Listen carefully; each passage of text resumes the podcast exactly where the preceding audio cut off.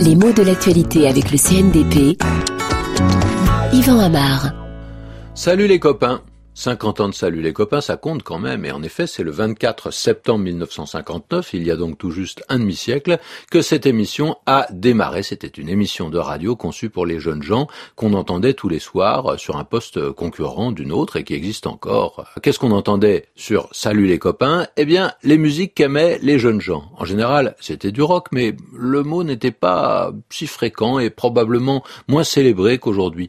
On était à l'aube de l'ère yéyé et Salut les copains en sera l'une des tribunes principales, l'un des haut-parleurs les plus efficaces de cette mode yéyé.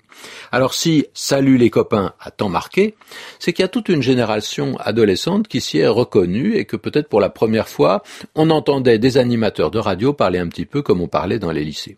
Les auditeurs avaient l'impression que ceux qui parlaient dans le poste leur ressemblaient, ils se tutoyaient, ils n'avaient pas ce ton compassé qu'on avait souvent à l'époque sur les ondes.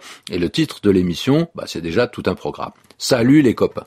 Alors copains, le mot, bien sûr, il est ancien, on le trouve à la Renaissance, hein, mais il a eu un succès extraordinaire à cette époque, au point que c'en est presque un symbole de l'époque. Les copains, qui est-ce? Ce sont les jeunes, entre enfance et adultes, qui commencent à avoir un poids économique, une image.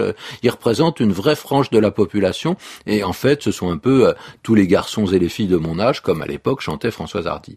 Alors ce mot de copain, ça leur colle à la peau. On aura même un feuilleton intitulé Le temps des copains sur l'unique chaîne de télévision de l'époque euh, ce feuilleton commence en 1961, et même si l'anglicisme teenagers, qui désigne ceux qui ont entre 13 et 19 ans, est très utilisé, le mot de copain qui est bien français évoque aussi la solidarité, l'amitié, euh, la cohésion dans laquelle ces jeunes gens se retrouvent. Hein.